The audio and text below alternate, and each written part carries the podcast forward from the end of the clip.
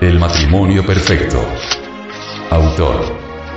Samael Aumeor. Este libro fue pasado a formato sonoro digital, para facilitar su difusión. Y con el propósito de que así como usted lo recibió, lo pueda hacer llegar a alguien más.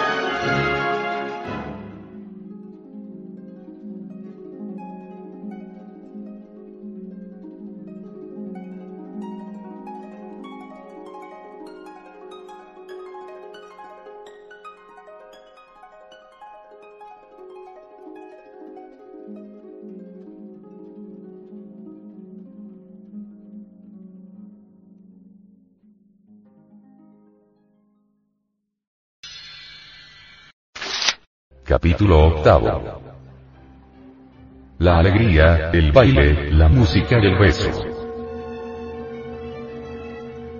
En los hogares de los hermanos gnósticos solo debe reinar el amor y la sabiduría. Realmente la humanidad confunde el amor con el deseo, y el deseo con el amor. Solo las grandes almas pueden y saben amar. En el Edén los varones de perfección aman a las mujeres inefables. Para amar hay que ser. Aquellos que encarnan su alma, saben amar verdaderamente. El yo no sabe amar. El yo demonio que hoy jula amor, es desplazado por otro yo demonio que no tiene ganas de querer. Ya sabemos que el yo es plural. El yo pluralizado, es realmente legión. Toda esa sucesión del yo vive, en batalla. Se dice que tenemos una mente. Los gnósticos afirmamos que tenemos muchas mentes. Cada fantasma del yo pluralizado tiene su mente. El yo que besa y adora a la mujer amada es desplazado por otro yo que la odia. Para amar hay que ser, el hombre todavía no es. Quien no ha encarnado el alma no es. El hombre todavía no tiene existencia real. Por la boca del hombre habla legión de demonios. Demonios que juran amar, demonios que abandonan a la torada, demonios que odian, demonios de los celos, de la ira, del rencor, etcétera, etcétera. Sin embargo, el animal intelectual equivocadamente llamado hombre, a pesar de todo, tiene encarnada la esencia, una fracción de su alma humana, el Buddhata. Ella sabe amar. Él. Yo no sabe amar. Debemos perdonar los defectos de la adorada, porque esos defectos son del yo. El amor no tiene culpa de los disgustos. El culpable es el yo. El hogar de los iniciados gnósticos debe tener un fondo de alegría, música y besos inefables. La danza, el amor y la dicha de querer, fortifican el embrión de alma que los niños llevan dentro. Así es como los hogares gnósticos son un verdadero paraíso de amor y sabiduría. Del seno de los hogares gnósticos, debe desterrarse el licor y la fornicación. Empero no debemos ser fanáticos. Aquel que no es capaz de tomarse una copa para corresponder a un agasajo es tan débil como aquel que no sabe controlar el licor, y se emborracha.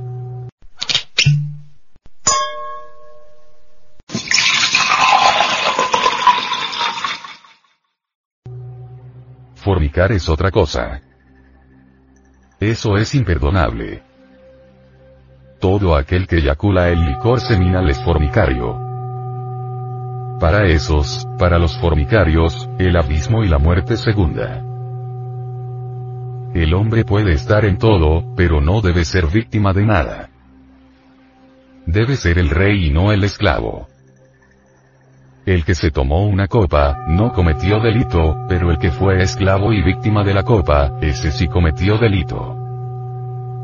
El verdadero maestro es el rey de los cielos, de la tierra y de los infiernos. El débil no es rey. El débil es esclavo. El iniciado solo se une sexualmente a su esposa para practicar magia sexual. Infeliz aquel que se une a la mujer para derramar el semen. Al iniciado no le sobreviene ese sentimiento de muerte que experimentan los formicarios cuando se separan de su semen. El hombre es una mitad, la mujer la otra mitad. Durante el acto sexual se experimenta la dicha de ser completos. Aquellos que no derraman el semen conservan esa dicha eternamente. Para crear un hijo no se necesita derramar el semen. El espermatozoo que se escapa sin derramar el semen, es un espermatozoo seleccionado, un espermatozoo de tipo superior, un espermatozoo totalmente maduro. El resultado de semejante clase de fecundación es realmente una nueva criatura de orden elevadísimo. Así es como podemos formar una raza de superhombres. No se necesita derramar el semen para engendrar un hijo. A los imbéciles les gusta derramar el semen. El gnóstico no es imbécil. Cuando una pareja se encuentra unida sexualmente, los clarividentes suelen ver una luz muy brillante que envuelve a la pareja. Precisamente en ese instante las fuerzas creadoras de la naturaleza vienen a servir de medio para la creación de un nuevo ser. Cuando la pareja se deja llevar de la pasión carnal y luego cometen el crimen de derramar el semen, esas fuerzas luminosas se retiran y penetran, en su lugar, fuerzas luciféricas de color rojo sangre que traen al hogar. Riñas, celos, adulterio, llanto y desesperación. Así es como los hogares, que pudieran ser el cielo en la tierra, se convierten en verdaderos infiernos. Quien no derrama su semen, retiene, acumula para sí, paz, abundancia, sabiduría, felicidad y amor. Con la clave de la magia sexual puede acabarse con las disputas en los hogares. Esa es la clave de la verdadera felicidad. Durante el acto de magia sexual, las parejas se cargan de magnetismo, se magnetizan mutuamente. La pelvis en la mujer vierte corrientes femeninas, mientras los pechos las dan masculinas. En el hombre la corriente femenina radica en la boca, y la masculina es su miembro viril. Todos estos órganos deben estar bien excitados por medio de la magia sexual, para dar y recibir, transmitir y recoger fuerzas magnéticas vitales, que van aumentando extraordinariamente en cantidad y calidad.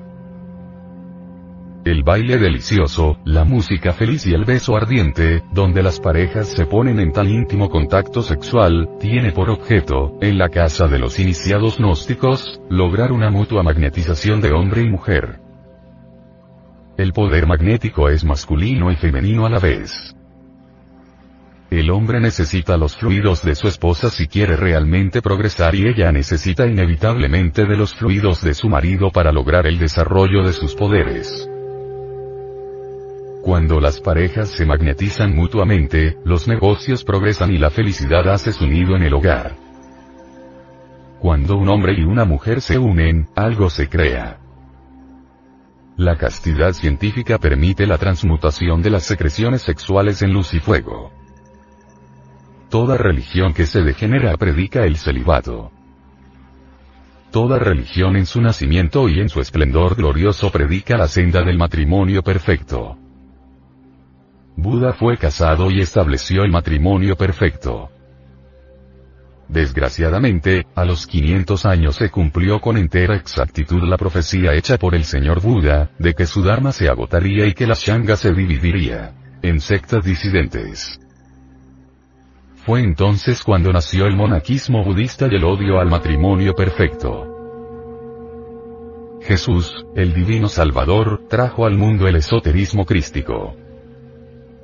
El adorable enseñó a sus discípulos la senda del matrimonio perfecto. Pedro el primer pontífice de la iglesia fue un hombre casado.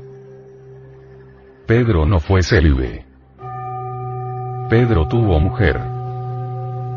Desgraciadamente, después de 600 años el mensaje del adorable fue adulterado, y la iglesia de Roma volvió a las formas muertas del monaquismo budista, con sus monjes y monjas enclaustrados que odian a muerte la senda del matrimonio perfecto. Fue entonces, después de 600 años de cristianismo, cuando se hizo necesario otro mensaje sobre el matrimonio perfecto. Entonces vino Mahoma, el gran predicador del matrimonio perfecto. Naturalmente, como siempre, Mahoma fue rechazado violentamente por los infrasexuales que odian la mujer, las que ante cofradía de los enemigos de la mujer creen que solo con el celibato forzoso se puede llegar a Dios. Ese es un crimen. La abstención que predican los infrasexuales es absolutamente imposible. La naturaleza se revela contra semejante clase de abstención. Entonces vienen las poluciones nocturnas que arruinan al organismo inevitablemente. Todo individuo abstemio sufre de derrames seminales nocturnos. Vaso que se llena se derrama inevitablemente. El lujo de la abstención solo es posible para aquellos que ya llegaron de hecho al reino del superhombre. Esos ya convirtieron su organismo en una máquina de transmutación sexual eterna. Esos ya educaron sus glándulas con la magia sexual. Esos son hombres dioses. Esos son ya el resultado de muchísimos años de magia sexual y de rigurosa educación de la fisiología sexual. El iniciado ama la música de los grandes clásicos,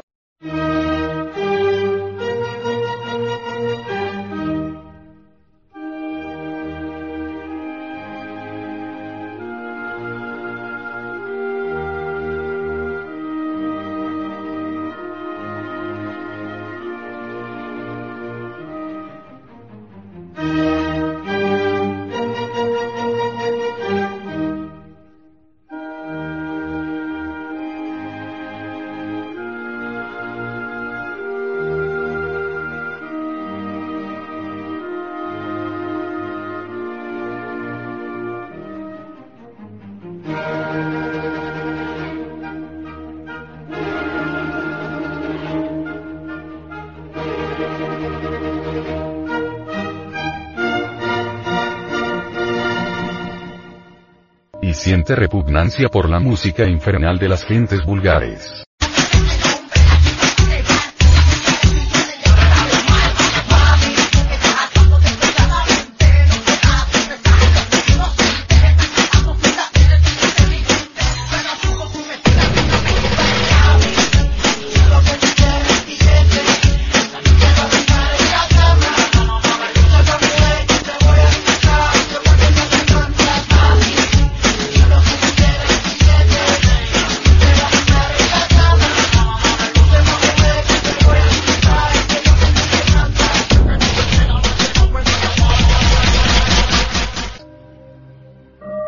Música afrocubana despierta los más bajos fondos animales del hombre.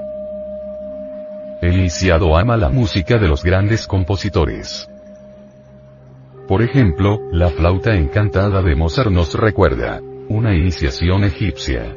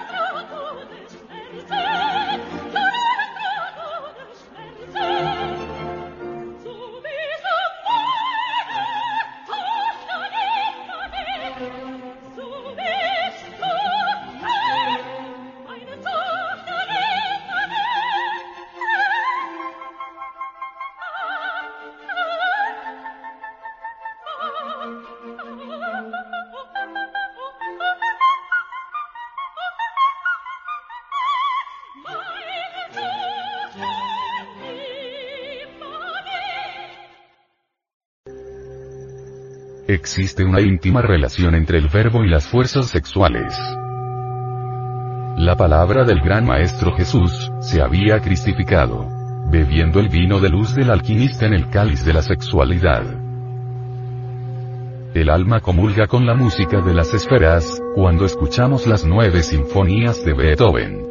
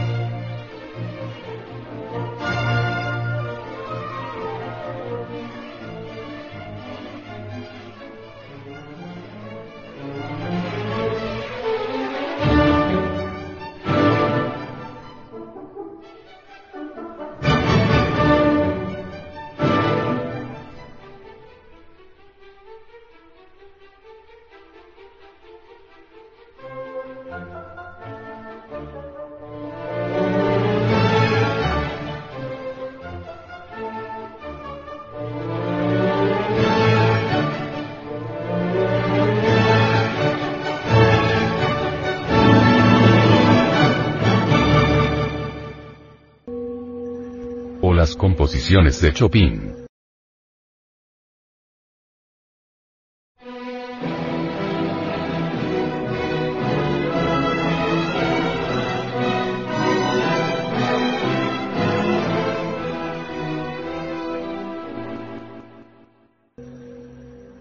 o la divina polonesa de Liszt.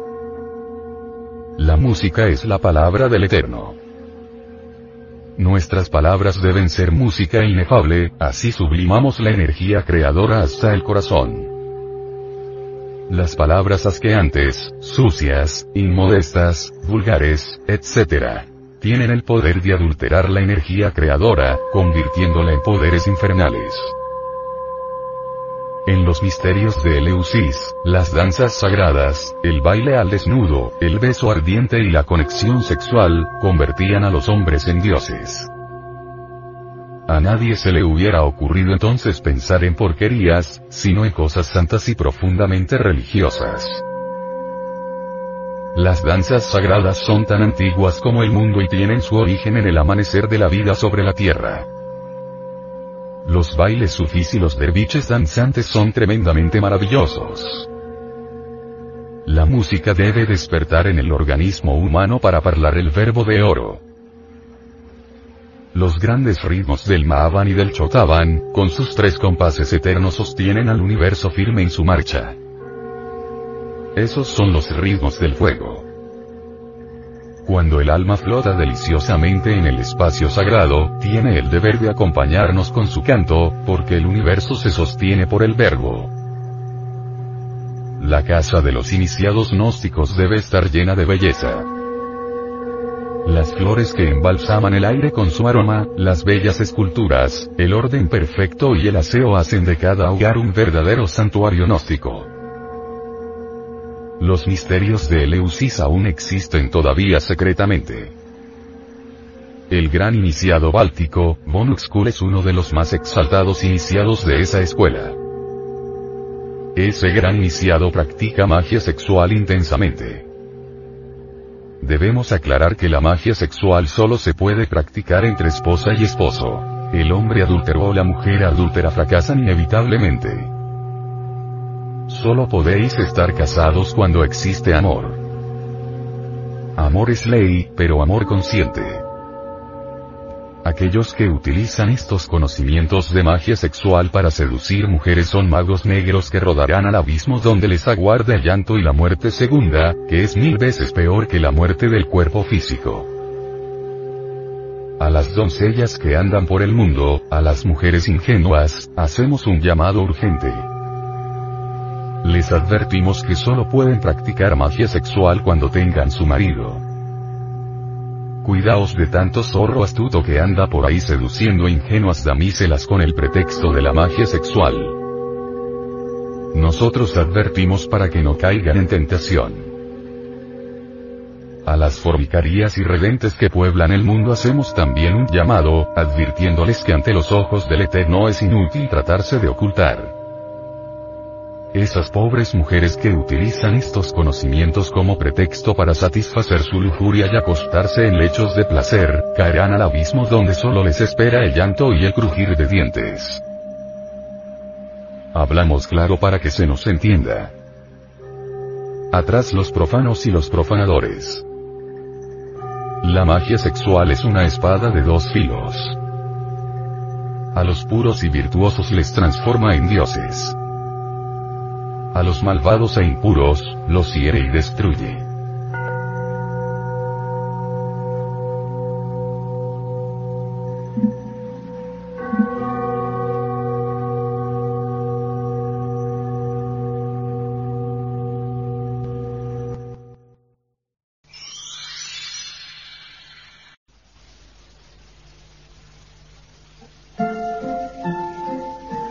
Novedosas investigaciones realizadas en la Universidad de California me lanzaron a la creación de Baby Mozart. Los estudiantes que escuchaban a Mozart mostraron mejores resultados en las pruebas de inteligencia que aquellos que escucharon otras músicas, un fenómeno que hoy es conocido como el efecto Mozart. En otro estudio, niños de preescolar después de ocho meses de lecciones de piano mejoraron un 80% los resultados en las pruebas de razonamiento espacial. ¿Por qué Mozart? Por ahora las razones aún no están claras. Los científicos especulan que la música de Mozart organiza la actividad neuronal en la corteza cerebral, reforzando sobre todo los procesos creativos del hemisferio derecho, responsable de la intuición y el razonamiento espacial. Baby Mozart está diseñado para estimular al bebé e introducirle en la mágica música de Mozart, orquestada con arreglos atractivos a los oídos de los más pequeños, incluyendo sonidos divertidos y familiares que mantienen así la atención del bebé. Las maravillosas melodías y la didáctica orquestación animarán a algunos niños a bailar o a hacer marcha.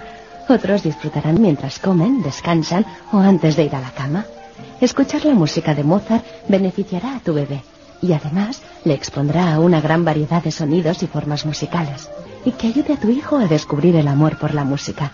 Nunca es demasiado pronto. Mozart empezó a componer a la tierna edad de cinco años.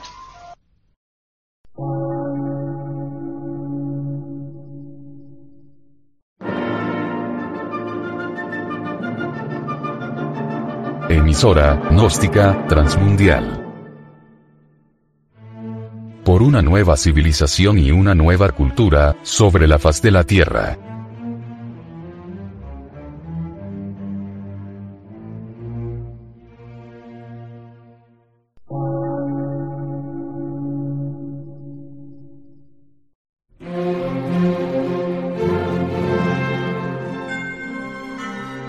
De radiodifusión.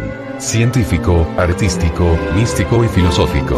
De la Asociación Colombiana de Centros de Estudios Gnósticos, Antropológicos, Psicológicos y Culturales. A.C.